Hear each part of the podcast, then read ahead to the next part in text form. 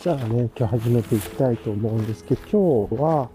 えー、2022年の1月29日かな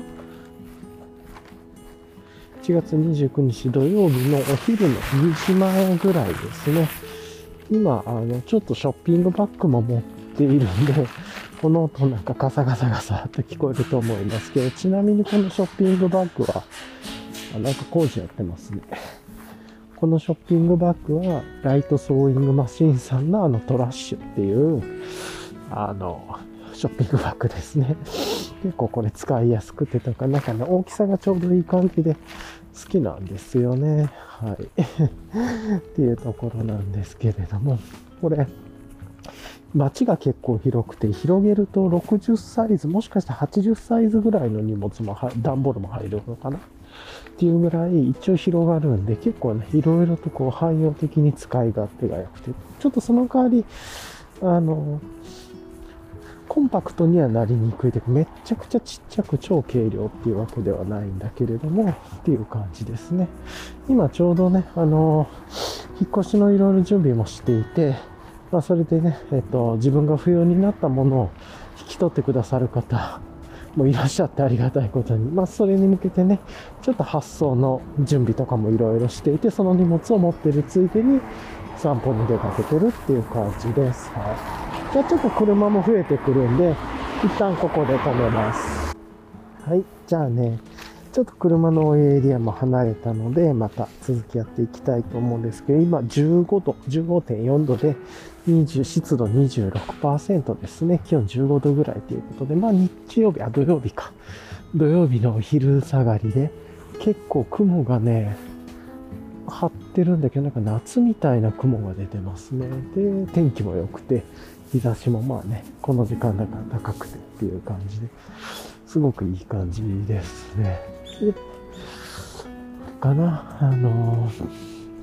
さっきね、その荷物をま届けに行くっていうことをやったんだけれども、めっちゃくちゃ人並んでましたね。まタイミングによるんでしょうけれども、結構ね、こういうの、荷物、土曜日とか人を発送する人も多いんだろうなと思ったりもしたっていうところですね。はい。さてさて、じゃあ、あのー、これからね、いろいろとやっていきたいなと思うんですけど、まあ今ね、今日土曜日なんで、あの、このまま市場に散歩のついでに市場に行こうと思っていて、まあお野菜ね、買おうと思ってて、大体日曜でこういう週末に一回、ブロッコリーとか、まあ結構自分はブロッコリー、キノコ、トマト系は必須で、まあ必要で、って考えて、あ、今日ね、土曜日のお昼下がりだからあれですね。なんかこう、運動場みたいなところというか、ちびっこクラブみたいなのがこう、スポーツやってるんでね、今ちょうどその近くをこれから横近くを通るんで、まああの、掛け声みたいなのが、大人子供混じって聞こえてるんじゃないかなと思うんです。これもね、フィールドレコーディングポッドキャストという、まあ、という名目をしてますよ。の、あの、雰囲気というか断片ということでね、この2022年のあるエリアのあの風景を感じ取ってくださいというところかなと。そうそう。って思ってます。はい、今ね、ちょうど人ともすれ違ったんで、そういう声も入ったかもしれないですけど、ちょうどね、天気もいいんで、スポーツ日和っていうところで、なんか、子供たちがスポーツをやってる感じのね、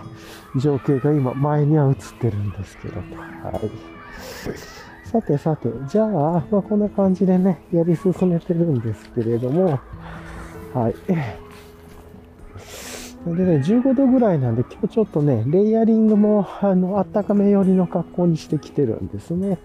で、まあ、さっき言った通り、市場に行くんで、えー、っと、バックパックも背負ってっていう感じですね。で、大体、トマトと、大体土日あたりにトマト、ブロッコリー。まあ、またね、週の半ばとかにも買いに行ったりするんですけど、トマト、ブロッコリーと、あと、キノコ系で言うと、しめじ、まいたけ、リンギ、まあ、えのきみたいな、このあたりですね。もうちょっと調達して、あとその時にネギとか、ニラとか、まあなんか、あと小松菜とかですかね。もう調達する感じですかね。で、大体、大豆とか、あとはどんこしいたけとか家にあるんで、まああの乾燥系ですね。で、乾燥で戻して食うものは家でストックがあるんで、そのあたりは変わらないんですけど、まあ、生系のものは週末と、あと週中ぐらいに調達してっていうことをよくやってます。はい。まあ、こんな感じですかね。で、なんで、あの、まあ、レイヤリングの話これからしようと思うんですけど、まずね、で、まずパランテの V2 バックパックですよって言って、これはさっき言ってたね、お野菜とかを適当に仕入れてっていう感じで言ってますね。で、今ね、有機人参とか、まあ、他のね、有機系の野菜は結構家にあるんで、それで、ま、そんなにパランテぐらいいらねえかなっていう感じもあるんだけど、まあ、何があってもいろいろ入るんで楽だっていうところでこれにしてます。はい。で、じゃあまあね、それ以外でのいつものレイヤリングで話すと、あの、まず、今日はメリノサーマルかな？フェスレイヤーメリノサーマル着てて、のクルーネックの方ですね。メリノサーマルクルーネックの方で、えっ、と、ポーラー、ポーラテックじゃないや。えっ、と、ウールが51%に、えっ、と、ポリエステル49%で、ホールガーメント形式っていうね、あの、縫い目のない編み方でやってるっていうところで、まあ、しかもストレッチがよく効くっていうところで、ベースレイヤーにちょうどいいんですね。すごい。汗も吸うし、匂わないし、で、色も結構いろいろ出ててね。で、結構お値頃価格でっていうのをすごく使い勝手良くて。で、フーディータイプをね、自分はあのメリノサーマルパーカーっていうフーディータイプをよく使ってるんですけれども、今最近はクルーネックタイプを使っていて、で、これもね、色展開いっぱいあって、フーディーもクルーネックも色展開いっぱいあるんで、そのあたりパート押さえておくとめっちゃ楽っすよっていうベースレイヤーとしてで、その上から、えっと、ポラテックアルファダイレクトのフーディーをね、今被ってます。まあもうこれぐらいの15度ぐらいの天気だったらね、ベースレイヤーにそれぐらいの、えー、ポラテックアルファダイレクトのフーディー D かなでもそれ見越して今日はクルーネックに昨日からしてたっていう感じですね。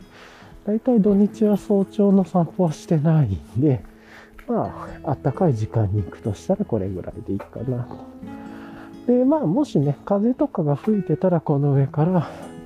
エンライティングイップメントのカッパーフィールドウィンドシャツを着てっていう感じにしてます。はい。うん、で、まあまあね、こんな感じでやってるんですけれども、あとなんだろうな、えー、っと、これで言うと、うん、で、まあ、手袋、一応アンサー4のグローブつけてるんですけれども、グローブ、あの中指、あ中指じゃない、人差し指とね、親指がフリップするタイプのグローブで、まあ、これ気に入って、このポラテックでできて、ポラテックアルファダイレクトじゃないですけど、もちろん。今日これでできてるんで、これつけててっていう感じですね。はい。これぐらいの気温だったら手袋外してもいいかなぐらいもありますけど、まあなんとなくつけてます。で、ボトムが、あの、ポーラテックね、あの、アルファダイレクトのタイツ着てて、これも、えっ、ー、と、大和道さんのね、ライトアルファタイツっていうものよりは、ちょっとね、ポーラーテックアルファダイレクト、お、猫だ。しかも見たことない猫だな、あれ。結構先の方にね、民家と民家の間触って今通り過ぎました。なんか黒と灰色の間ぐらいの中で初めて見ましたね、あれ。あの配色は。もっと近くで見たかったですけど そうそう。で、大和道さんのね、ライトアルファタイツより軽めで、あ軽めというかね、フォーラテックアルファの密度が低くて、で、それに加えて、えっ、と、低いんだけれども、別に保温も、あの、抜けも全然問題なくて、マイナス環境ぐらい、マイナスちょっとぐらいだったら、で、ボトム入ってたら全然寒くもないんで、まあ、つける、切ってる感じしないし、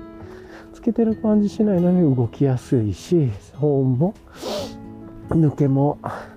あったかさも寒さも全く問題がないってちょうどいい感じにしてくれる。ずっと気に入ってこれ使ってますね。で、その上から山田道さんの DW5 ポケットパンツ履いてってて、まあ、いつものやつですね。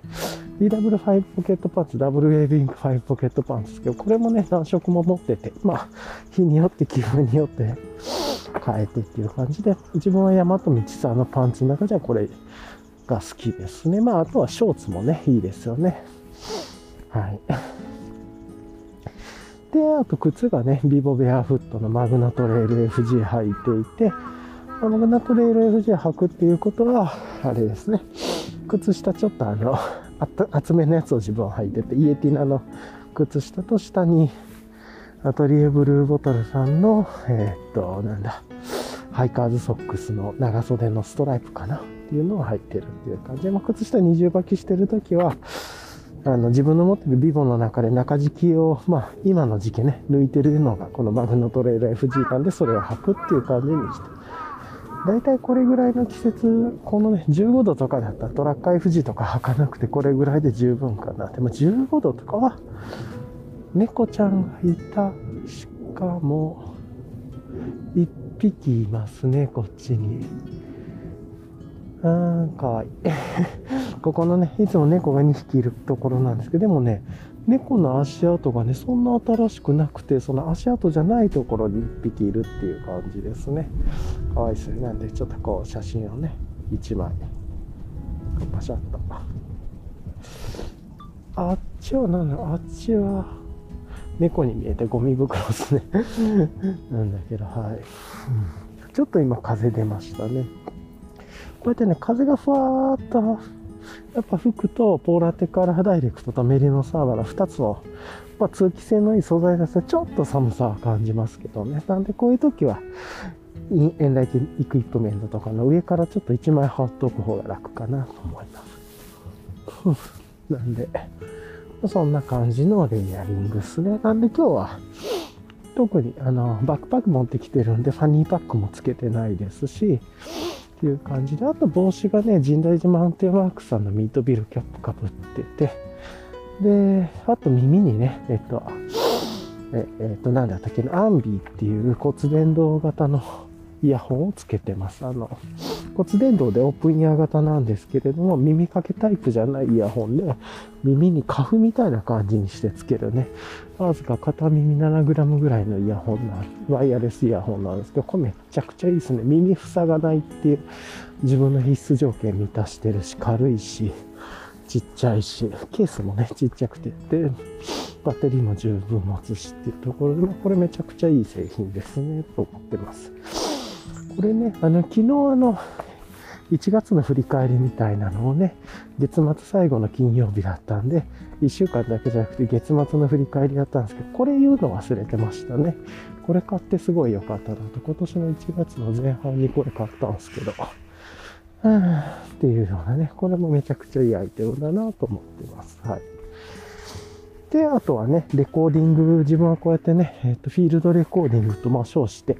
フィールドレコーディングポッドキャストと称してね、散歩をしながら音声収録してるんで、それのマイクと、あの、レコーダーを取り付けるのに自分は最近ね、サコッシュをいつからだ、12月ぐらいからかな、導入して使い出して、1月からかもしれないですけど、導入したんですけど、これのスタイルがめちゃくちゃいいですね。ピンマイカーの胸元につけなくて済むようになったりとかしてってので、サコッシュで。で、なんでね、サコッシュもいつも持つようになったんで、で、サコッシュのほんと好きじゃなかったんですけど、今は自分の必須アイテムになってしまってっていう。最近お気に入りのサコ、同じサコッシュずっと使ってますけど、またいろいろ使ってもいいかなと思い出したりとか。まあそんなことも感じながらやってます。はい。さてさて、じゃあ、まあね、こんな感じなんですが、ちなみにさっきのね、ライトソーイングマシンさんのトラッシュっていう、トラッシュ、自分は2.5かな、大きめのやつを今日持ってきてるんですけれども、持ってきたんですけど、それもね、サコッシュの中にくくって入れてとかしてっていう感じで入れてます。今日ね、土曜日のお昼なんでね、いろんな断片でいろんな外から遊んでる人たちの声が聞こえたりとか、いろいろあると思います。これがね、断片の魅力なんで、あ、この時はこんな感じだったんだなって。特になんとなく傾向としてはやっぱりあの、コロナとかでね、なんかあんまり出ない方がいいみたいな雰囲気が出ると、土日回りの公園で晴れてたらね、すごくその公園とか近所の広場とかで遊んでる家族連れの方とかお子さんが多くなって声が入りやすくなるなみたいな、なんとなくの傾向ですけど、肌感としてはそう感じてますね。先週とかも結構いい感じで みんなで遊んでる声が入ったりとかしてました。はい。えー、っていう感じですね。はい、なんでね、なんか最近何でもかんでもサコッシュにちょっとつけるようになってて、ロビーボンのライトとか、あとはドリテックの温度計とかもね、サコッシュにちょっと取り付けてて、要はまあ、今までバックパックにつけたり、ファニーパックにつけたのサコッシュにとりあえずつけといたりしたら、あの、これ必ず持つんで、朝のね、ファニーパックでの散歩だろうが、こういう土曜とかトレイルとかでのトレイルだったり、買い物でのバックパックに変えた時でも、あの、いちいちなんか小物を入れ替えなくて済むというか、っていうのはすごく便利ですね。今まで小物入れ替えのめんどくさかったが、2つとかね、ファニーパックはハニーパックにつけて、バックパックはバックパックにつけてみたいなやってたら、それやらなくなくてよかったんで、意外と便利だなと思ったりしてます。はい。っていう感じですかね。まあ、あとサングラスかぶってっていう感じで、これがいつもの定番のレイヤリングです。あ、土曜日なのになんか、あれですね。工事してる感じですね。な、なんだ、建物建てるんだと思うんですけど、今基礎作りみたいなのかな。壁作りという、されてらっしゃいますね。はあ、で、まあこんな感じなんですけれども、あの、じゃあこのままね、えーと、続けて、昨日の振り返りしようかなと思ったんですけど、一旦ちょっとその前に一つ、ちっちゃいプチニュースでも挟もうかなと思うんですけど、あれですね。神内寺マウンテンワークスさんのウェブショップに今、あの、前にね、ブログが数日前に先週かなぐらいに上がってた、あの、記事の話と一緒にポーチ作りますよって言ってた、そのポーチがね、えっ、と、2種類っていうかな、マルチカラーはいろいろな展開なんですけど、一応2種類というか、まあ、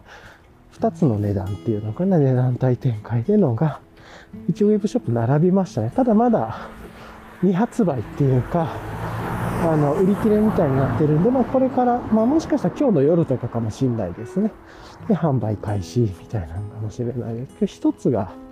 あの、エコパック、素材としてはエコパックを使ったもの。ちょっとエコパックじゃないのもちょっと入ってましたけど、それが、えー、っと、まあ、結構な色展開、10色ぐらいかな。10なかったかもしれないですけど、綺麗な青とか、えっ、と、赤、それから、レモン色？で、白、黒、で、からパープル、で、グレー、それからなんかライトなんとかとかっていうちょっと DCF っぽいやつとかかな？とか、っていうラインナップと、もう一つが DCF とか X パックとかを使ったちょっと厚めの生地なんですかね？で、ちょっと値段が少しだけちょっとだけ、あの、さっきのやつよりも、値段が、えー、と上になってるような展開が4色かな。白が2色と黒が、白3色と黒2色。白2色と黒2色だったっけな。まあなんかそういう記事、DCF のものと、X パックのものがあってっていう感じでしたけれども。うん、ああ、ポーチね。ど、サイズ何個だったっけな。106 60×110 だったかなみたいなポーチで、止水ジッパー付きの、ジッパーの横には、あの、ループ付きでっていう感じの。で、まあなんかね、サイズ感が、だから、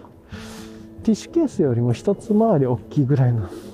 サイズです。ティッシュケースが多分140、90ぐらいのサイズだと思うんで、160、110だからちょっと。で、街が40あるのかなとかって書いてたような気がしますが、まあ今見ながら話してるわけじゃないんで、記憶ベースです。っていう感じなんで、まあいい、結構ね、最近あの、個人的に色って大事だなって思い出してるんで、ポーチもなんか、あの、いろんな色がついてる可愛い色、白とか黒とか、まあ、し、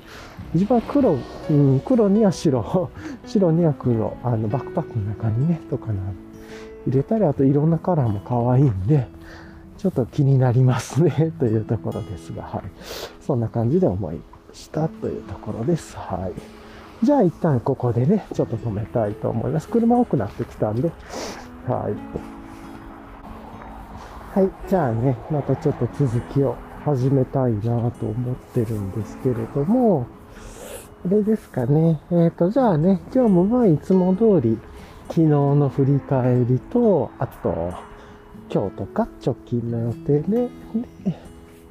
えっ、ー、と、まあ、土曜日土曜日なんで、まあちょっと実験的に来週の計画ぐらいを、計画というか、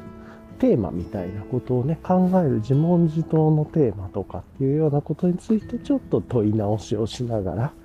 話していきましょうか。まあね、なんとなく昨日1ヶ月の振り返りして、2, 2月は共有っていうテーマがいいかなぐらいで、共有ということ考えようかみたいな大きなテーマがあったんで、そのあたり含めてちょっと考えてみようかなぐらいかな。うん。と思ってます。じゃあね、まずは昨日の振り返りから話していこうと思うんですけれども、昨日の振り返りで言うと、まあ昨日ね、えー、っと、金曜日で割と時間コントロール、まあしやすいっていう日がありつつ、なんかね、朝ちょっとこう、あの、めっちゃくちゃイレギュラーな現象で困ってる人がいたんで、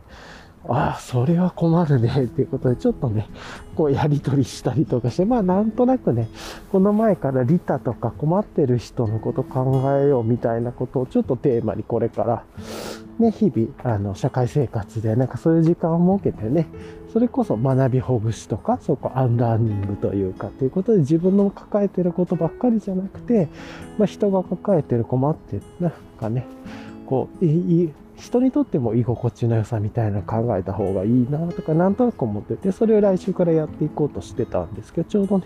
その手前でめっちゃくちゃ、え、そんなことありえんのっていうようなことで、困ってる、困ってる、ちょっと助けてっていう感じのメッセージが、ヘルプメッセージが来てたんで、それね、優先して、ちょっと、あの、協力というか、自分にできることでっていうところでやってっていうところで、とか、まあなんかこうやってね、自分のマインドとか行動とか変わっていくとね、あの、それがまた、もしもいい関係性とかね、いい感じで、その、人と人との関係性につながっていくまあ、なんか伝播していくといいかなぐらいでね。まあでも、自分のどっちかというとすごく自己中心的な人間でもあるので、このあたりはね、なんかこう難しいなと思いつつなんですけれども、自分自身がそういうタイプじゃないなって分かってるからこそ難しさもよくわかるんですけど、まあでもなんかちょっとね、マインドが変わって、いや、じゃあ今はここは学びほぐしのタイミングだなとかね、と思えただけでもいいかなと思ったりした。まあ、そんなことでね、そういうなんかマインドとか行動、心境の変化がありつつ、あの、なんて言うんだろうな。まあ、なんか、ちょっと前半ドタバタっとした感じがあったんですけど、そこからね、いつも通り朝行きコーヒー入れたり、まああの、豆乳グルトとか、オーガニックのドライフルーツとかね、オートミール、雪オートミールとか食べたり、朝食食べたりとか、あとちょっとだけ昨日読書したかな、もしかしたら読書してないかもとか、まあ資格の勉強したり、あとはね、普通に社会生活上のことをやったりしつつ、まあ割とね、早めに終わったんで、あの、このポッドキャストの前にね、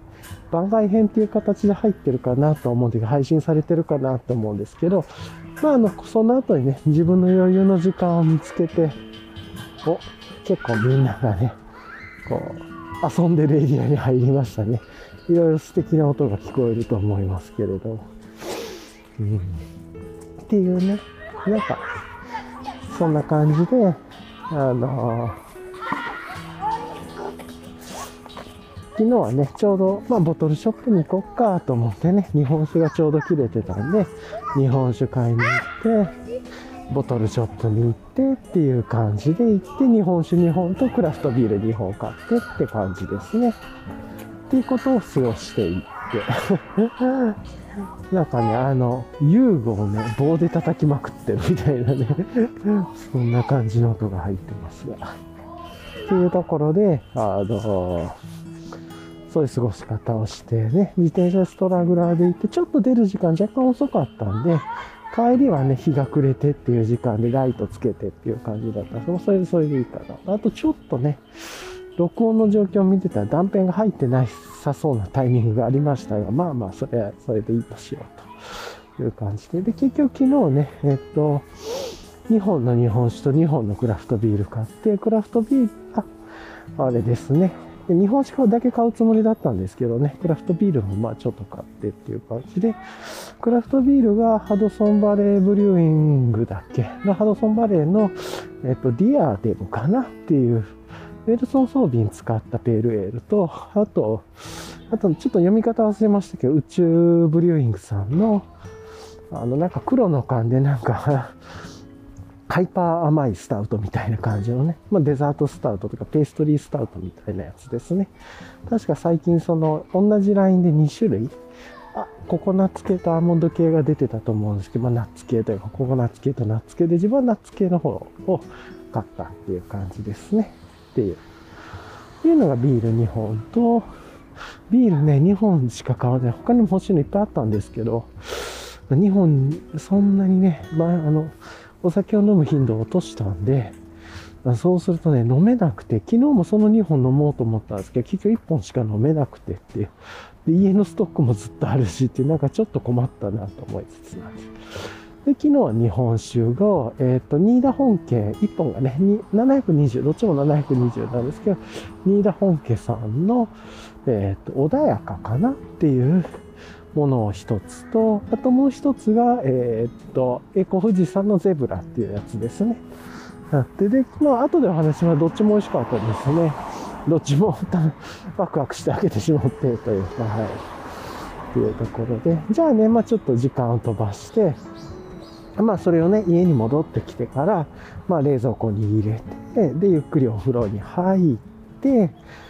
でね、気持ちよく学って、まあ、あの髪の毛とか乾かしたりとかしてから、じゃあまずはビールから飲みましょうかっていうことで何飲もうかなと思ったん。ですけど、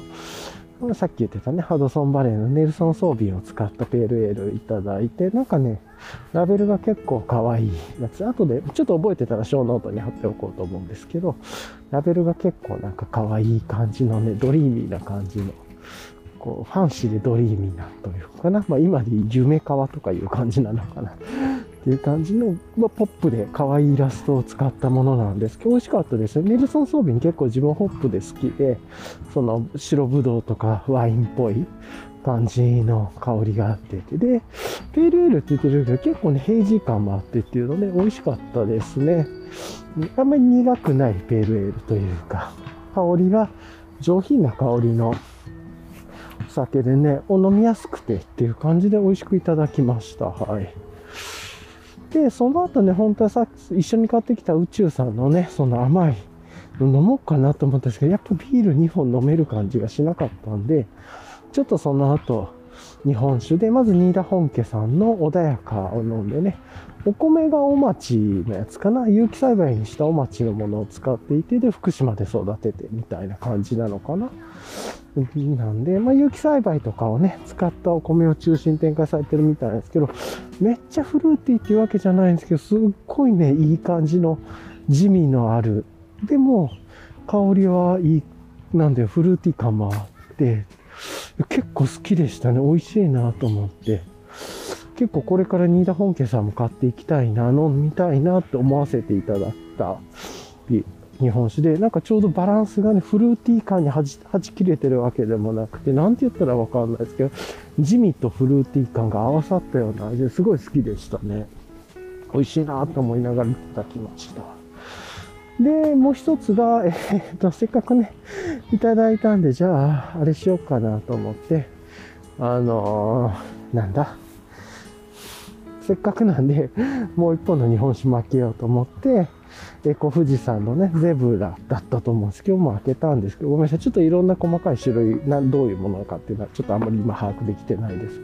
これはこれでね、やっぱりあの、エコ富士山らしさというか、柑橘山とかエコ富士山みたいな、こう、いわゆるモダンな日本酒っていうのかな。なんかすごいフフル、ちょっとね、表現が先から乏しくて申し訳ないですけど、フルーティーな感じで、うん、美味しいなぁと思って、あ、安心のする 味だなと思っていただいてっていう。まあ、なんで穏やかに、新田本家さんの穏やかとそのエコ富士山ゼブラちょこちょこっと、新田本家さん飲んだ後にゼブラ飲んで、で、あとはちょっとゆっくり過ごしてみたいなな。けど、やっぱりそんなお酒強くないんで、日本酒ちょっと多かったな、みたいな。日本酒飲むとね、すっごい酔っちゃいますね、途中で。っていうのは分かったんだけど、なんでちょっと早めに眠くても寝ちゃってて、その後ちょっとだけね、薄めのハイボール飲みながら、水中心で飲んでたんですけど、水追いついてなかった感じがありますね。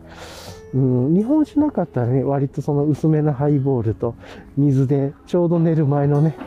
お酒の分解のバランスとか心拍のバランスが戻るまではいかないですけど、平時ほどまではいかないですけどね、だいぶ落ち着き気味に行くんだけど、日本酒入ると、ちょっとやっぱり心拍高めとか酔いがあるなぐらいで、追いつかずに寝てしまうで、あんまり健康にいい感じじゃないなとか、そういうのはね、分かりつつなんですけど、日本酒も美味しくて飲んじゃうっていうね、このあたりすごく、もうちょっと飲むペースとか自分で考えてやらないとダメなんだろうなとか思ったりします。今ちょうどね、枯葉の上を歩いてるんで、こう、いい感じの音が出たんじゃないかなと思ってます。うん。っていうところで、まあ、それでね、寝て、で、今日はね、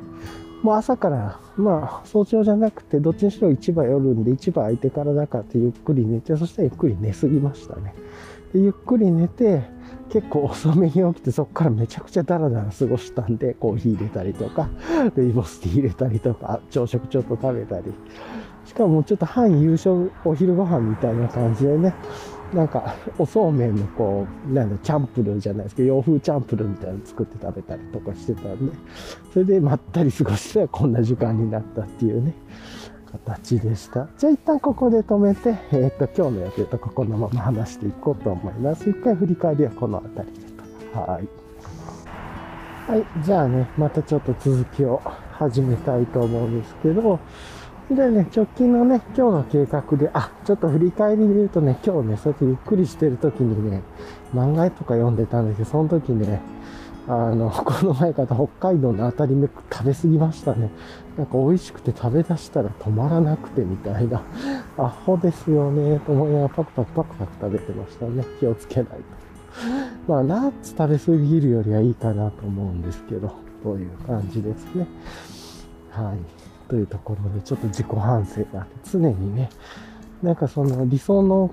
考理想の考え理想のルーティンが自分の中のちっちゃい頭の中であるとしてもそこからでさえはみ出した行動をついついやってしまって自制が効かないっていうね本当にアホだなと思いつつですがはい。だってさまあ一応ねあの無添加というか本当にあの塩分とかもね、入れてないやつなんもそれでも結構味はしてますけれども、で、まあ、まだ安心かなと思って食べてますけれども、国産で。なんで、はい。まあでも食べ過ぎは良くないですね。その癖自体も良くないしと。思いつつ、理想の自分と行動してる自分のギャップが常にあるなと思ったり。そんなこと思いつつ、まあ今日ね、で今日のね、えっ、ー、と、今日の予定とか直近の予定をこのまま話すと、まあまあ言ってる通りね、今日はこの後市場に行ってお野菜買って、まあお魚もちょっと買ったりね、納豆とかも買うかもしれないですけど、っていうことをやってから、まあ戻って、今日ね、あの、本を注文してて、この土日ちょっと読みたいなっていう本があって、あの、それがもう届いてるはず。まあ、あの、アマゾンさんでお願いして届いてたんで届いているなと思ってるんで、それをちょっと読もうかなと思ってます、土日に。あれですね。で、えー、っと、それが、まあいいや、その話を置いといて。で、で、まあ戻ったらお野菜とかね、冷蔵庫に入れてから、本を読んだり、まあちょっと最初コーヒー入れたりするかな。コーヒーまた入れたりとかしてね、ゆっくり本読み始めて、まあ途中でお風呂入ってまた続きで本読んでと。で、飽きたら途中でね、今読んでる別の漫画とか読んだりとかするからね、完全に今日と明日は、なんか読書日和みたいな感じになるだろうなと思ってます。はい。で、次のね、月曜日から、あの、居心地のデザインをね、実際に実践適用としようと思ってて、えっ、ー、と、困った人、困った人を助け合う場っていうのをちょっとこれから来週からね、始めていこうと思っていてて、そういうのもね、やったこともないし、あの、何にも手探り状態なんですが、失敗前提とかでね、まあ、まずはその場作りをしていくというか、まあ、そもそも時間の過ごし方自体学びほぐししていこうかなと思ってっていう形で、そういうことをちょっと試してみようと思ってます。というのが1点かな。で、火曜日は、あの、歯科医さんのね、予約を入れてるんで、歯医者さんに行って、で、ちなみに先週にね、内科さんでも血液検査しといたんで、その結果が多分もう週末、この前の週末には出てたはずなんで、その結果だけ聞きに、来週かな、火曜日時間があったら行こうかなと思ってて、で、まあデータもらってと。で、そのデータ元に2月のどこかで、えっと、ちょっとこう、自分のね、持病の方の病院にもそのデータとかを持ってっていうのと、あと人間ドックの結果も正式なのが来るだろうから、それもとに、あの、持病の方の病院にもデータ提出して、まあ、会話しに行こうかなと思ってるっていうところが予定ですかね。で、日曜日は次の日曜日っていうのかな、まあ明日じゃなくて来週、だから8日後の日曜日はちょっとしたね、あの、オンラインでのこう会合みたいなのがあるんで、そこに出てちょっとお話ししたりとか、まあお酒楽しんだりしようと思ってるっていう感じなんで、まあそういう過ごし方をしようかな。今のところね、予定で決まってるのはそれぐらいですかね。あともうもうちょっとその先に、あの、人と会う予定とかがあったりとかするんですけど、まあそれはそれはおいおいでというところで、ちょっとね、まあゆっくりした過ごし方になっていくかなという感じですね。で、多分、このポッドキャスト聞いてる方の超興味の対象外だと思うんですけれども、一応今日ね、予定上では、あの、四八門というね、あの自作ビックリマン文化の人のガル、ガルさんっていうのかな？ガルさんっていうなんかこう結構ね、グラフィティ寄りの感じというかね、他、だって独特のグラフィックですごい好きなドロップをされてる方のシリーズが今日の夜かな ?9 時からドロップされるっていう感じで、ちょうどね、今回多分初めてだと思うんだけれども、あの、だいぶ前にね、ドミューンをモチーフにして、ドミューンの放送があった時にリアルタイムでその、ドミューンの消しゴムというかを作ってる、ドミューンをモチーフにしたビックリマンのキャラのを書いて、それが消しゴムになってみたいな、結構リアルタイムでいろんなコラボが起こってた時に、投下されたというか、そのあたりをモチーフにしたドミノスケっていうキャラクターのシールも今日ドロップされるはずですだから結構今日はちょっとね、なかなか面白そうな展開があるなと思ったりはしてます。ま、おそらくあの、UL にも関係ないし、学び直しとかね、問いとかデザインにも関係ない話なんで、なんじゃそりゃみたいな感じだと思いますが、一応そういうのがあったりとかですね。はい。っていう感じがあったなと思ったりしてますね。あとは直近の予定で言うと、うん、まあそれぐらいかな。はい。うん、なんとなくですけれどもね。なんで、なんかまあちょっとゆる、ゆるい感じの過ごし方になってるので、すが、うん、個人的にはちょっとね、引っ越しの準備とかもっと進めないとダメなんで、ちょっとこうフィジカルのマップを引いてね、リビングのこのエリアこうだとかっていうので、ちょっと片付けの段取りもっと作っていかないとまずいな、みたいなのをちょっと思ったりはしてます。はい。まあ、いつやるんだって、期日を決めてやらないとやらないと思うんですけれども、ちょっとゆるっとしちゃってる感じがありますね。はい。と、まあ、こんな感じで、直近の予定がだから、ね、今ちょっと落ち着き気味で、えっと、今日やっぱり公園に人多いですね。土曜日で晴れててっていう感じなんで、うん。さてさて、えー、っとね、本当はね、いつもだったらもうこの時間で言うとトレイルから帰ってる電車に乗ってて、こっち方面に向かってるようなね、時間帯ね。だいたいまあ自分はもう1時台ぐらいにはトレイルに行った時には帰りの電車に乗りたくてて、1時、2時ぐらい。日没までにね、自分の地元というか家に戻りたいなとかがあるんで、だいたいやっぱり2時までぐらいにはね、電車に乗りたいなとかで、ちょうどもう今なんか疲れて、ちょっと若干電車の中でうとうとしてるような感じの時間帯かもしれないんですけど、今ね、まあちょっといろいろコロナのこととかもあると思うので、そういうことはね、控えめにして、ま、結構ワンちゃんとかもね、公園多かったりとかして、いろいろ音が今入ってたと思いますが、っていうことをね、ちょっと思ったりしましたね。はい。まあそんなことがありながらなんですけれど、じゃあ一回ここでね、この辺りは直近の予定とか、まあなんかいろいろ思うことを投じて、次は、あの、まあ問い、問いというか、せっかくの土曜日なんで、えー、っと、そういうね、予定ベースでの話じゃなくて、なんか概念ベースでのこれから考えることっていうのかな、まあ、計画というか、っていうことをちょっと考えてみましょうか。で、まあ、えっ、ー、と、まあ、自問自答につながるとは思うんですけれども、自問自答プラス、まあ、何なんだろう。ちょっと計画する土曜日という感じなんですかね。で、そこで出てきたのは、2月は、ちょっと共有をテーマに動こうっていうことだったんで、少しなんか何かを共有するっていうことをちょっと考えた方がいいのかなと。今ね、2つの場のデザインをしていって、始めていてっていうね、えー、っと、まあ、今月の途中からなんですけれども、一つは、あの、情報の妙具っていうことで、えー、っと、情報をね、道具として編集するために、まあなんか作業ベースでやることがあれば、それをまあまあ日々ね、時間帯を決めて、この時間帯はこういう、なんか日々やってる作業を、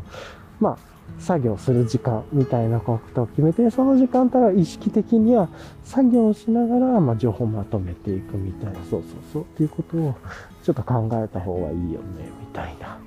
ことを意識してやっている場を作ったっていうのが一つと、あ、なんかボールが落ちてます。と、もう一つが、あの、明日からね、まあ月曜日からか、4月から始める、まあ、居心地のデザインっていうところで、えっ、と、困った人を助ける場っていうね、まさかそういうことの場作りをしていこうと思ってるんですけど、まあなんかね、そういうことを含めて自分たちの活動であるとか、あとはそのやってることとか、やったアウトプットっていうのをちょっとなんか定期的に共有をする。その共有の仕方はちょっと、じゃあどうするとかあると思うんですけれども、なんかそのデザインもしたいなぁぐらいで思っててね、まああんまり詰め込みすぎると疲れるんで、全部ね、がついでにやってることをついでに見せるとか、あとは毎週金曜日にじゃあこれまでやったことをちょっとまとめましょうか、みたいなね。それぐらいでいいと思うんですけれども、なんかね、そんなことをやって、で、えっ、ー、と、共有する、みたいなことを、まあやろうかなと。うん。じゃあどんな場で共有するデザインがいいんだろうなとか、そういうところから対話、会話していくのがいいのかなとか、まあね、なんか定期のね、集まりとかミーティングがあったらその場で時間をもらって話すとか、月次でそういう場がなかったっけとか、なんか共有できる場探しとか、まあもしかしたら自分たちがこういうの共有しますよっていう場作りを作っていくっていうのも、今後の大きな流れではなっていくかもしれないですけれども、まあ一旦ちょっとそこは置いておいて、っていう感じで、まあ、まずはライトに、ライトに軽く軽く失敗をしても手痛くならないように、でも失敗は学びになるように、今失敗前提でやっていくというか、失敗こそが、あの、なんていうか、すごく経験のある価値というか、と思ってるので、あの、結局はね、頭の中で想定してることと現実で起こることがだいぶ乖離があったりとかすると、ね、それでいいと思ってて、自分の脳内のシミュレーションとは全く違うことばっかり起こりますからね、と。とかね、まあなんかそんなことをちょっと思ってるんですけれども。なんで、もうちょっと具体的に考えると、まあまずはね、その、共有をするっていうのも何のためにやるんだっけって言葉がいると思いますし、っていうね、やっぱ目的と手段のバランス調和であったりとか。で、その目的がね、うまく定まったとしても、じゃあその手段の方で手間がかかりすぎると、やっぱりうまく回らなかったりとかするんで、その調和もいるな。じゃあ、手段の方もブラッシュアップはできるんだけれども、ついでにできるような楽ちんな仕組みというかね、ついでに共有ができる、共有するためのものが整ってて、それってじゃあ自分たちの頭を整理しておこうかとか、課題がこんな感じであるよねとかっていうのをやろうかとか、最初は箇条書きでもいいかもしれないですしね。A41 枚箇条書きで A1 個ぐらいの、そんなもんでもいいかもしれないですし。なんかね、それぐらいでちょっとこう考えつつ、どうやって共有するのかなっていうことをね、思ったりしてと。うん。ね、まあちょっとね、これからいろいろ関わる人も増えたりとかもするので、そういうことも含めて、なんかこういう、ついでに情報をまとめていく練習であるとか、ついでに共有をする。とかっていうのが、ちょっといろいろと、いろんな場面で役に立ちそうだなと思ったり。でも今いいキーワードが出てきましたね。共有する目的って何なんだろうみたいなことっていうのを考えてというところでも共有についてやっぱりそこから考えていくっていうのが、あれですね。まあ、共有っていうこと自体がやったそろそろかなと思った直感なんですけど、これもあんま別にいい感じじゃないですよね。まあ、時間のデザインしたり、場のデザインしていってるんで、それをもうちょっとね、あの、うまく伝わるような仕組み作りができたらいいなと思いつつ、その居心地のデザイン、情報の妙具みたいな感じと、で、その共有することについてのこう、なんか広報活動なのか、自分たちの考えを整理する活動なのかわかんないですけど、その言葉が一個欲しいなと。ただまだなんかうまく出てこないんで、そこからですね、言葉探しからというか、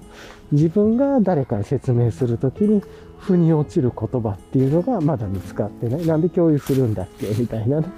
っていうところが単純に、まだいろいろ繋がってないなと思いつつと。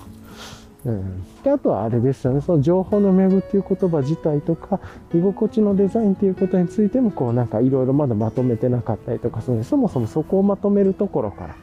かもしれないですしね、と。やっぱり考えを整理したり、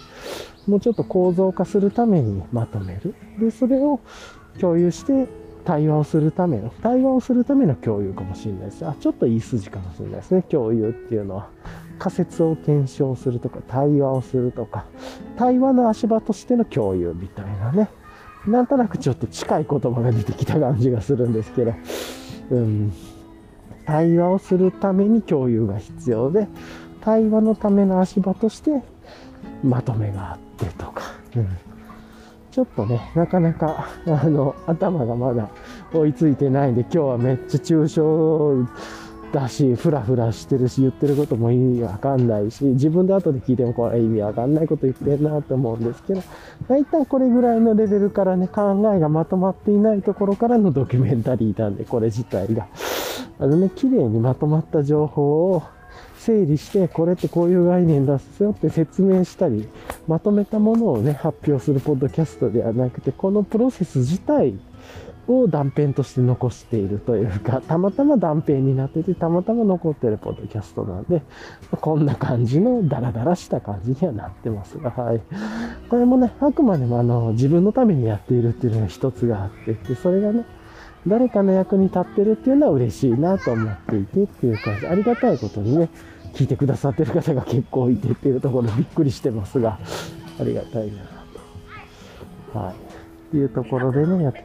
ちなみにね、あれですね、今日はあんまりこう、公園、トレイルコースも見たりとかいろいろ見てるんですけど、あの、なんていうんだ、シェルター張ってる親子の方たちが全然少ないですね。シェルターなしで本当にボール遊びにフラッと来てたりとか、ゴザーレベルあってもとか、ゴザはあんまないぐらいの感じなんでね。ちょっと今日はそんな雰囲気なんだなと思いながら、この状況を見たりしていました。はい。まあね、なんとなくはそんなことを思いながらというところでですね。はい、あとはなんかね、最近ふと思ったら、コーヒー入れるの好きなんで、コーヒー毎日入れてるんで、なんかそのあたり、ね、アクションカメラとかでなんか動画撮って、それを編集して、今こんな感じでコーヒー作ってますっていうのをね、遊びで動画編集するっていうのはちょっと面白そうだなというか、なんか、うん、それをこう、アイスブレイクとかでね、やってっていう。なんで、なんかコーヒー作ってますってただ言うよりは動画がある方が伝わるかなとか、なんかこのあたり手段と目的がね、いい感じで合致していくような話と、あと別に遊びですしっていう感じなんで、下手くそでもいいしというところですかね。はい。まあ、なんかそんなことを思いながらやってますね。はい。じゃあじゃあ、あの、一旦ね、そろそろまた市場に向かっていくっていうところになるので、ちょっとこの辺りで止めようかなって思います。あ、今ね、ちょうど公園でね、竹、タコ揚げをやってるね、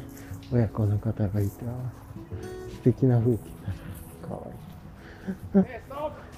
あ、筋肉なりそう。あ、大丈夫だった。うん、まあね、これドキドキしますね。タコが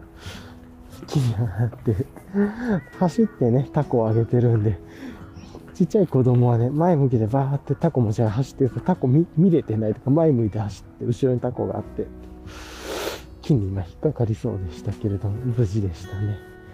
はい。で一旦、まあもうちょっとしたスーパーに着くんですけど、一旦ちょっとね、今、あんまりなんかこうまとまってる話でも自分でもないなと思ってるんで、ちょっとこう、学び直し、学びほぐしも含めて、今日やってること、アンランニングするためにも一回止めて別のこと、まあ、つまりはお野菜を探したり、スーパーに行って魚を見たりとかして、ちょっと思考の外に行ってからね、またそこの何買いましたかぐらいの話の自分にバトンタッチして、またこの続きをやりたいと思います。はい。じゃあ一回ちょっとここで止めたいと思います。はい。はい。じゃあね、今、ちょうど市場からね、お野菜とか買ってきて帰ってきたタイミングなんですけれども、あーいろいろとね、お野菜買いましたね。なんかね、結構、えー、っと、まあ、いつも通り、トマト。トマトがね、なんかめっちゃ安いのがあったりとかしてお買い得だったんで、ちょっと多めに買ったり、あとはトマトでしょ？で、それから、まあ、いつも通りブロッコリー。ブロッコリーね、株じゃなくて芽みたいなのがあったんで、まあ、そっち買ってっていうのと、で、あとは、えっ、とね、エリンギとか舞茸はね、ちょっと、エリンギなくて舞茸ちょっと高めになっちゃってたんで、今回は、しめじ中心に、しめじとえのきかなにしてっていうのとか、で、あとね、せっかくなんでネギ買って、あの、太いネギですね。ネギ買って、でね、間違えてニラ2束買っちゃってたりとかして、まあいいんですけれども、買って、だからニラ玉、今週いっぱい食べようかなとかね。で、お味噌汁はネギいっぱい入れようかなとか、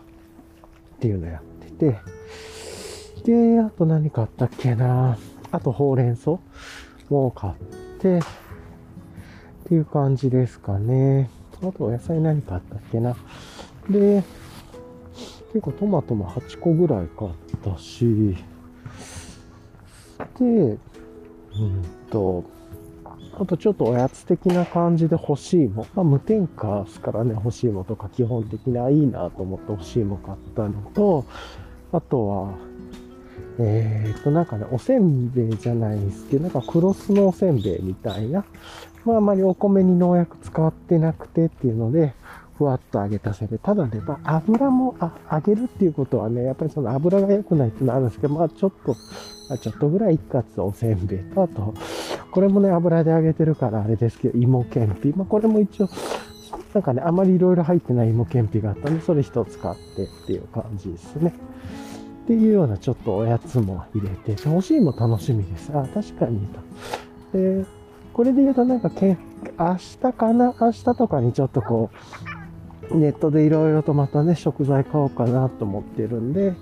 こういう時にね、えっと、干し芋系とか、あとは、何なんだろう、明日ね、酒とばとか、まあなんかちょっとそのあたりも強化しようかなと思ってたんで、そういうの含めた芋、芋干し芋とか、干し、干しなんと干し柿とかね、そういうのはいいなと思ったし、まあ自分で作りたいですけどね、と思って、うん。っていうようなことを考えたりしてました。まあなるべくね、こう砂糖とか入ってるもの食べたくないし、で、添加物も避けたいっていう、まあなんか、ちょっと偏りがあるといえば偏りがありますが、まあそんな感じでね、食生活を。ちょっとでもたまに甘いの食べたくなるんでね、今はそういう感じにしてると。はい。っていうところですね。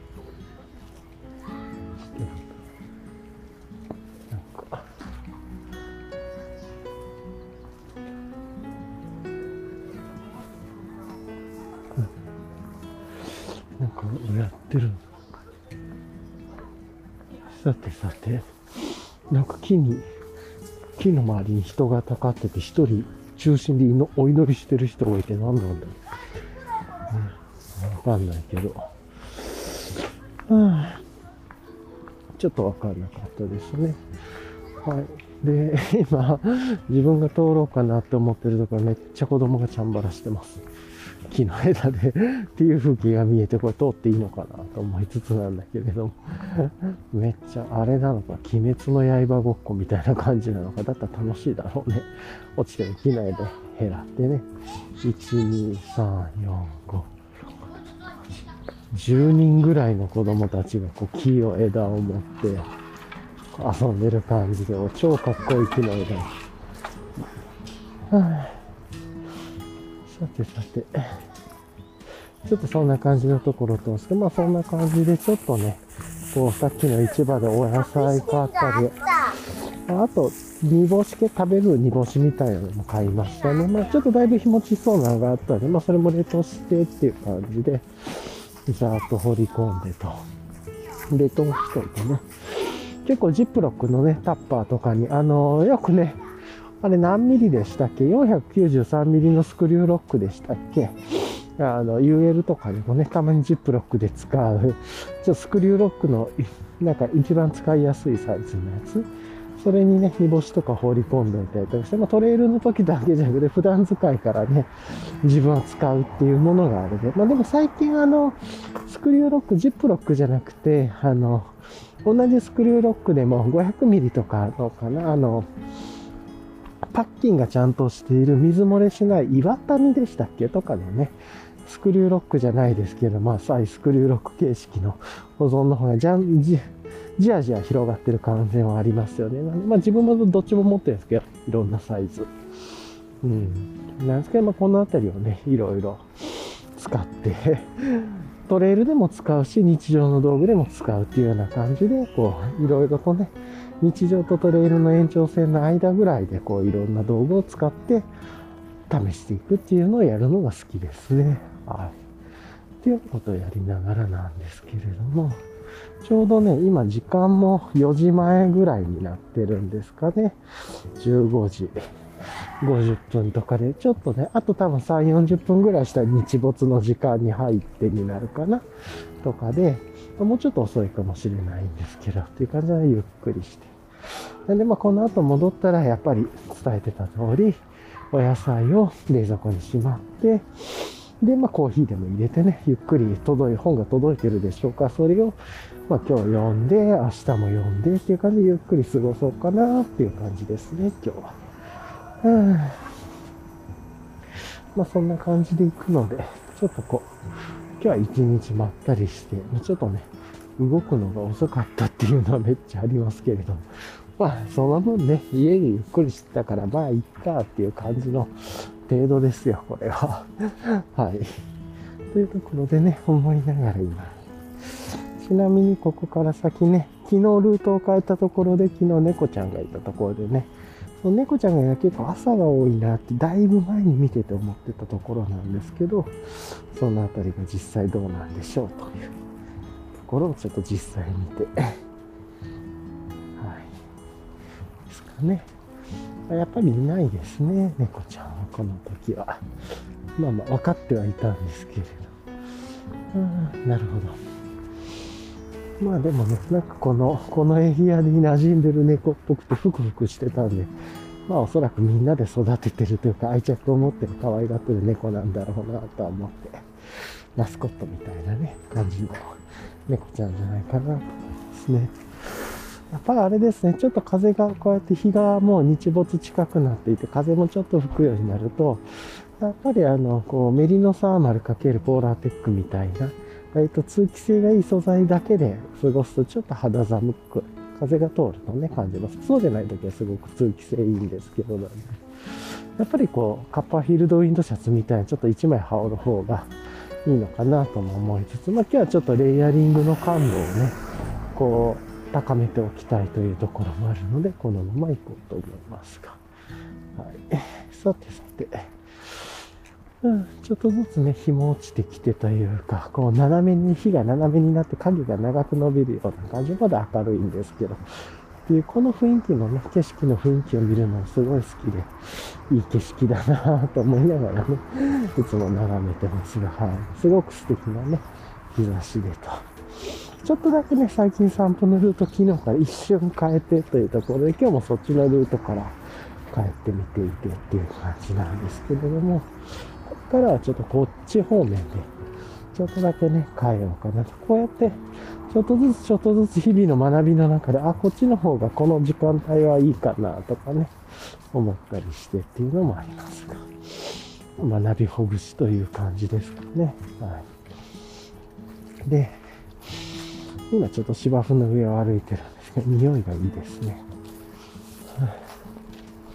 じゃあね、ちょっとこの後、また車がお家で少し入るんで、一旦ここで止めてっていうところで、回終わりたいと思います。はい。はい、じゃあね、また続きをやっていこうかなと思うんですけど、やっぱ本当にね、こう日が落ちてきていいですね。あとちょっとね、日差しが、こう、その落ちてる分ね、目に入るところにも来てるんで、そういう意味で言うと、やっぱりキャップ付きの帽子便利だなっていうのと、個人的にこの、ジダジマウンテンワークスさんのミッドビルキャップ、まあ、あの、ベロスピカさんなんですけど、ベロスピカさんのミッドビルキャップいいなと思って、必ず気に入ってますね。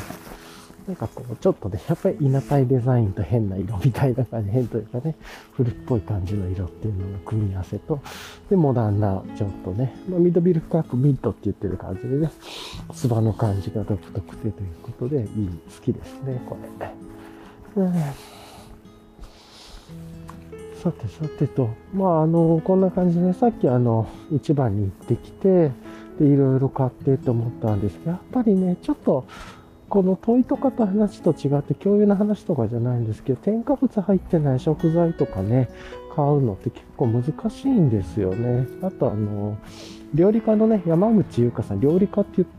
いう名称でいいのかな？ちょっと間違えてたらごめんなさいですけど、ノートとかでね、よくいろんな情報発信されてらっしゃる山口さんも、あの、体質改善というか、体質じゃないのかもしれないですけど、あの、で、何でしたっけ、砂糖とかね、なんか小麦をやめた、まあ白っぽいものと精米、生成されてるものやめた方がいいっすよってアドバイスされてって、で、その生活するとめっちゃ大変だったっていうね、ほとんど今まで食べたいと思ったもの食べれねえ、みたいなね、っていうことを話せる。いや、まさにそうなんだよなとかって思いつつっていう。だからね、結構自分たちでこう考えて、だから甘いのもね、黒糖とかになっていったり、まあ、羅漢糖とかオリゴ糖とか、うん、オリゴ糖でもいろんな種類があってとかありますが、まあ、本質的に言うとオリゴ糖甘くなくなっちゃうとかもあるんですけれども、うん、とか、あとはアガアガベのやつとかもあったりするのかな。まあ、なんかオーガニックとかね、そう考えていくとってなって。結構自分もたまに甘いの食べたくなるんで、さっき欲しいも見つけてね、あ、そっか、欲しいもありか、とかと思って。だんだん昔のね、生活の知恵みたいな、あの、保存食とか、そういうのにあの、いわゆる、マーケティングとかね、そう商業ベースじゃない、自分たちが食べるための保存食みたいな近くなっていくんだなと。そうすると、発酵の文化とかがね、やっぱり繋がっていってっていうところにも行くしっていうので、でそれぐらいの手の、身の回り手の回りと生きる知恵で生きていく方がいいのかなとかね、ちょっと感じたりはしますよね。とまあなかなかすごい難しいんですけど、どうしても人を頼って、社会を頼って生きてるっていうところが、ほぼ全てなんで、なんですけれど。うん。いやー、なんかね、そんなこと思いつつなんですけれども。うん、なんかね、そうやって話してるちょっとお腹も空いてきたんで、早く帰ったら欲しいも食べたいな、みたいな。また欲望のデザインじゃないですけど、デザインでもないですけど、欲望がね、走ってる。どうしてもなんか結構自分は食に対しての執着というか欲が強いなと思ってて、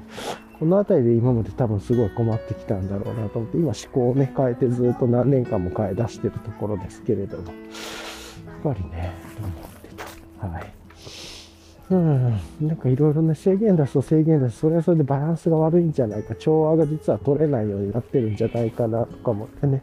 よくありますよね。あの、マクロビオティックとかね、実践されてる方の肌が結構悪そうだなとか。なんかそれは、うん、でも内臓は綺麗なのかもしれないから、僕もね、あんまり難しくというか、詳しくはわからないんであれなんですけれども。まあね、どう生きるか、どう、何を選択するかって別にね、正解はないことだと思いますし、今、こうやってよく思うのは身に触れてるスマホとか、そういうのも未来の人から見てあんなのは体に悪いから絶対に近づで、身の回りに置いてちゃダメだったとかいう常識が変わるかもしれなくてというのもわからないことなし、うんね、で今僕たちが生きてる世界では寿命は100年もないみたいなね感じで、まあ、その中でのどう生きるかっていう生き方の話になるんだろうなとか思ったりしますが、まあ、結局答えがないことをねまだこうで言ってもしょうがなくてっていうと、うん、体質遺伝ですねいろんなことにもよるだろうし、まあ、そんなこと言ってても車の事故でとかねまあ、あのトレイルで滑落してとかいっぱいいろんなこともあると思うんで、はぁとは思いつつなんですが、だんだんね、日も陰ってきてっていうのと、さっきね、いつもの猫ちゃんがいるポイントにまた戻ってきて、さっきね、猫ちゃんいましたが、今はもういなくなっちゃってますね。と思うんだけれども、うん。この足跡がついてないところでっていうことは、あれなのかな。やっぱり、あ、でも、ここら辺は新しい足跡なのかな。うん。ちょっとね、足跡を見るようにするっていうのが結構大楽しいなと思ったりとかしてね、自然を見るっていうところなんですけれども。ああ、またね、ちょっと、来月、再来月あたりかな、再来月ぐらいに新しいバックパックをちょっと、うん、このね、今パランテ V2 中心に使ってるんですけど、違うバックパックもね、使いたいなって思い出したりとかしてっていうところもあるので、まあそういうふうにね、またギアを考えたり学び直ししていくっていうのは、ちょっと楽しいことではありますよね。はい。っていう感じですかね。うん。ちょっともうちょっとね、物の整理もしていかないといけないし、タイミング逃さないようにしないとなと思いつつなんですけれども。うーん、結構ね、今日はそんなになんかめっちゃこう、自問自答しようという感じとか、なんかあんまりまとまってなくて、さっきで言うと共有のことなんだけれども、まあなんか、共有が、共有っていうのと対話っていうのがちょっと結びついてそうだなぐらいですかね。うん。なんか共有するっていうのは、ただただ発表して聞いてもらうというよりは、そこから対話をするための場場のデザインとして共有っていうのがあってただ、ただ聞き手の人が聞くだけもつまんないしっていうところで言うと、要は対話の場作りで言うと多分、まあ前段というかアイスブレイクみたいなののデザインがあったと。まあ場場作りで場の雰囲気のデザインもあると思いますけど、ルールとか。で、ちょっとしたね、アイスブレイクじゃないですけどっていうのがあって、で、次にあれですかね。あの、なんだ？えー、っと、なんて言えばいいのかな。こう、うん、知る活動みたいなのが前提で、そこで共有するって共有っていうツールがあってて、だからそこから先ですよね。だから知ったことをやっぱり内省してもらって、それについてどう感じたかっていうのを内省してもらって、そこをまた共有してもらって、感じたこと、共有したことについて感じたことを一旦内省してもらって、それから共有をしてもらって、対話をして、競争するとか、まあ一回問い直しが起こったりとか、なんかね、そういう感じの、そのための、一つね、知識ベースのところというか、知をインプットさせていただくというベースの共有っていう場があるんだな。だから共有自体目的じゃなくて、どちらかというと前段の準備ぐらいですよね。で、そのためには、ちゃんと共有するというか、共有しやすくするためにまとめがあるみたいなね。うん。で、それ自体の全体が、やっぱりプロセスの一環の一つみたいな、それ自体がいい感じで、サイクルにできたらいいなぐらいのことをちょっと思ったりっていう感じなのかな。まあなんかまたね、ブツブツブツブツ言ってますけれども。で、やっぱりあくまでも、そうするとなんかファシリテーションとかワークショップの場作りに近い考え方になっていくんだなという、結構構成というかフレームワークはそれ前提でありつつ、共有するの仕方とか、場作り、デザイン作りがそうからな。今ちょうどね、あの、駐車場に車を入れてらっしゃる方がいるので、ちょっとエンジンの音がいろいろ入ってると思います。ああ、日差しもね、落ちてきていい感じですね。ちょっと。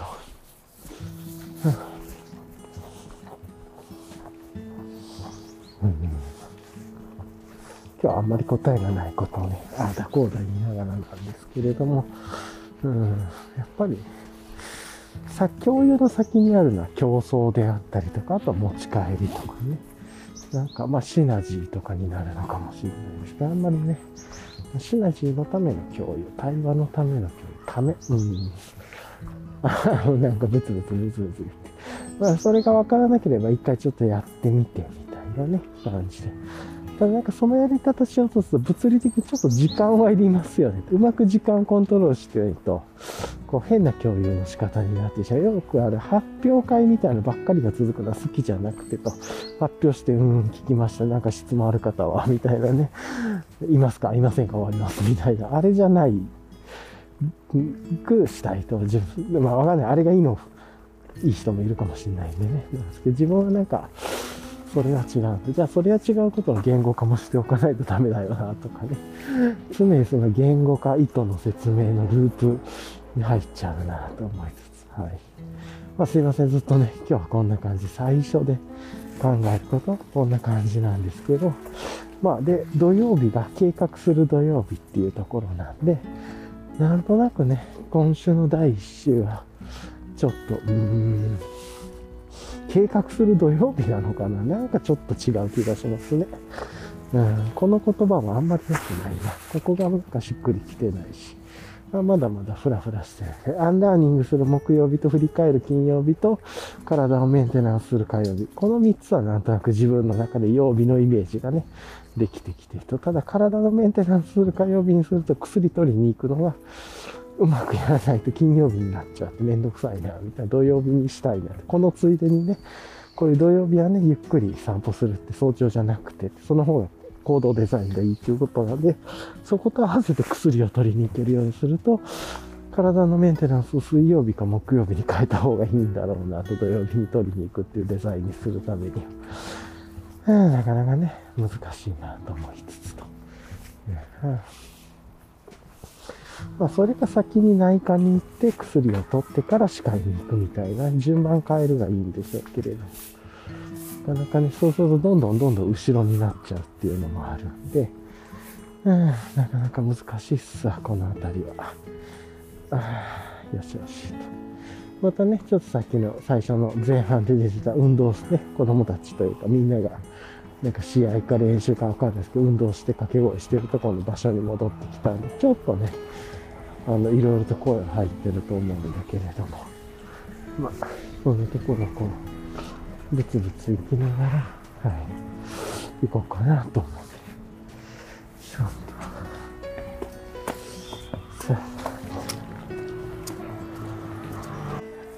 と。うん、まあね、なんかこう、土曜日がこう、ばばっとね、なんかこの直近の計画とかね、あの、もうちょっとこう、予定じゃなくて計画とか、思考ベースに近いことをできるような場になればいいなと思って、なんか土曜日違いますね。っていうのと、あんまりそこまでの、なくて、その振り返りとか考えたところか、そこの足場が足りない感じがしますね。はい。何なんだろうなと思いつつ。はい。なかなかね、難しいですね。土曜日こそアンラーニングする土曜日なのかなとかね、わかんないな。さてさて、うん、なんですが、まあ、ちょっとね、なんかずっと歩いてるとちょっと暑くなってきましたね。体が暖かくなってきて。えー、今ね、あの、ウィンドシールとか着てないんですけれど、ちょっとわーっと歩いてて暖かくなってきたんで、少し、こう、抜けの感じを、風の抜けの感じを調整しないとなと思いつつですが、あ気持ちいいですね、それにしても。まあ、こんな感じですかね、今日は一旦。じゃあね、あと最後、今日の振り返りみたいなリキャップをちょっと最後やろうと思うんですけど、今からちょっと車がね、増えるところにも来るんで、一回ね、ちょっと止めようと思います。はい。はい、じゃあね、えー、っと、ちょっとだけね、もうすぐ家に着くんですけれども、ちょっと今日のリキャップというか、振り返り、今日のね、振り返りだけやっておこうかなと思いますけど、まあ、まずね、えっ、と、市場だったんで、えっ、と、市場にね、野菜買いに行くっていうとこなんで、早朝じゃなくてお昼ね、行ったっていうところと、でもゆっくりしすぎたなっていうのが一つあった。で、そこからお昼でゆっくり過ごしてたんだけれども、市場に行っていろいろ野菜買いましたねというところと、今日なんかいろんなことを、うん、共有？共有のこと考えようとしたんだけど、なんかあんまりうまくまとまらないなと思いつつ、言葉がね、まだ出てくる段階まで来てない。ただなんかこう、共有が目的化しちゃう、なんか面白くなさそうとか、なんかちょっと違うなっていうところと、教員に対しての言葉が見つからないなっていうぐらいのことが自問自答できた。で、プラス、なんかこう、共有自体は、対話をしたりするための足場もしくは道具みたいなものが、まあ、場なのかもしれないだなと思ったりとか、っていうことぐらいまでしか自分のよちよち歩きの思考ではいかなかったなぐらいですね。で、あとは、今日のなんかトピック的に言うと、神代寺マウンテンワークスさんがね、ブログというかで書かれてた素材の話で出てきたりとか、あとストーリーズでね、出てきてて、ああ、そうそう、あと、三菱のね、ミシンがうまく調整できたっていうのもあるらしくてっていうので、そろそろ、あの、ウェブストアにも、えっ、ー、と、ポーチっていうのかな、パックっていうのかな、が、ラインナップが並んで結構いろんなカラーがあって、ちょっと価格帯が違う展開で2ライン。で、カラーが結構いろいろあるっていうような感じですね。まあなんかこう、キラーアイテムになるんだろうなと。またヒルビリーポットとはね、違う感じの、もうちょっと自分たちで作りやすい、自分たちとか彼が、あの、神代島テンワークさんが作りやすいキラーアイテムになるんだろうなと思ったりとかしました。はい。今なんかそんな感じですか、有力で、ちょっと今ね、もうすぐしたら日暮れ、日が落ちてくる気持ちいい中で、ゆっくりこう自問自答しながら、自分考えながら、なんか土曜日のテーマがなんか決まんないな、みたいなことを思ったりしたっていうところですね。で、この後今日は届いた本、もう今本が届いてるはずなので、それを読んで明日もゆっくり過ごして、コーヒー入れて、いい感じの土曜日にしようかなと思ってるっていう感じです。じゃあね、こんな感じでね、今日は終わりたいと思いますので、はい。いつも聞いてくださりありがとうございます。はい。ではでは、ありがとうございます。